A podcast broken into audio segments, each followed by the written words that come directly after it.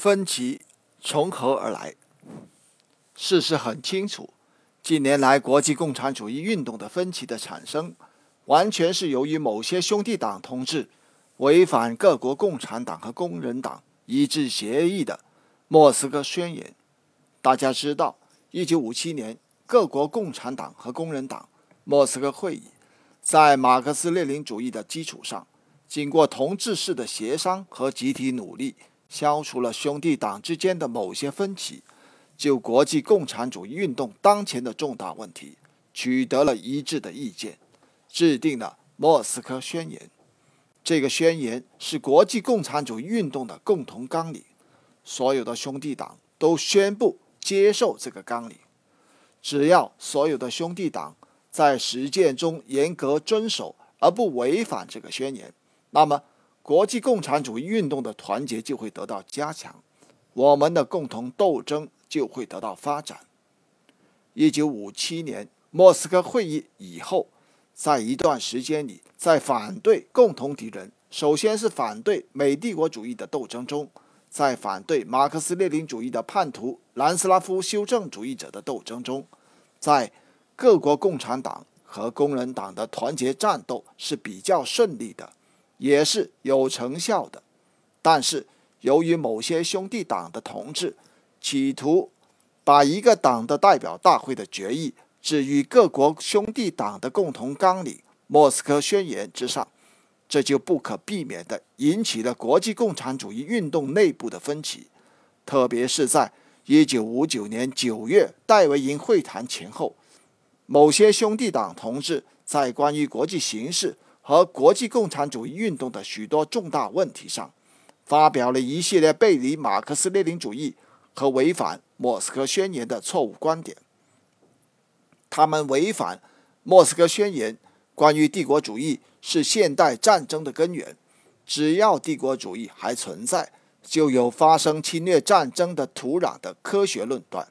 不断宣扬在帝国主义制度和人剥削人、人压迫人的制度。还在世界上大部分地区存在的条件下，就已经有现实可能最后的永远的把战争从社会生活中排除出去，就可以实现没有武器、没有军队、没有战争的世界。他们当时还预言，一九六零年将会作为开始实现人类关于没有武器和军队的世界。没有战争的世界的宏愿的一年而载入史册，他们违反莫斯科宣言关于依靠社会主义阵营、民族解放运动、国际工人阶级和各国人民争取和平的群众运动的联合斗争来防止世界战争的论点，把维护世界和平的希望寄托在大国首脑人物的明智上，认为。目前时代的历史命运实际上是由个别大人物和这些大人物的名字决定的。认为大国首脑人物的会晤能够决定和改变历史的进程。他们说：“我们已经不止一次的说过，只有掌握大权的各国政府首脑才有能力解决最复杂的国际问题。”他们把戴维营会谈说成是什么国际关系中的新阶段、新纪元。甚至说成是人类历史的转折点。他们违反莫斯科宣言关于美帝国主义成为全世界反动势力的中心，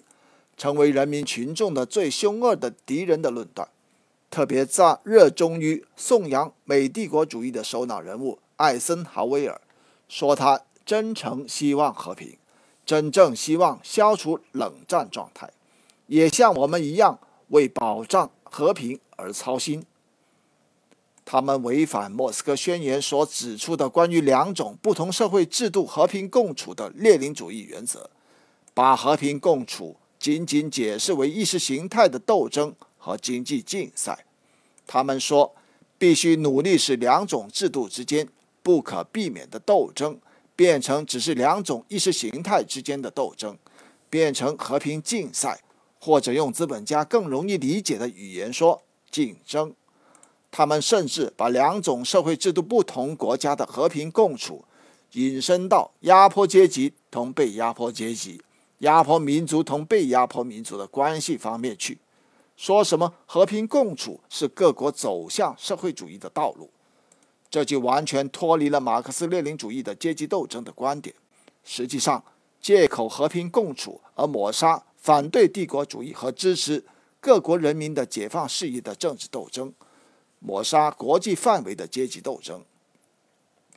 他们违反莫斯科宣言。关于美帝国主义力图以新的形式给已经解放了的人们重新套上殖民枷锁的论点，鼓吹帝国主义能够帮助不发达国家的经济达到空前的高涨，实际上否定掠夺不发达国家是帝国主义的本性。他们说，全面彻底裁军还会创造崭新的条件，以援助一些目前在经济上还不发达。而需要比较发达的国家给予援助的国家，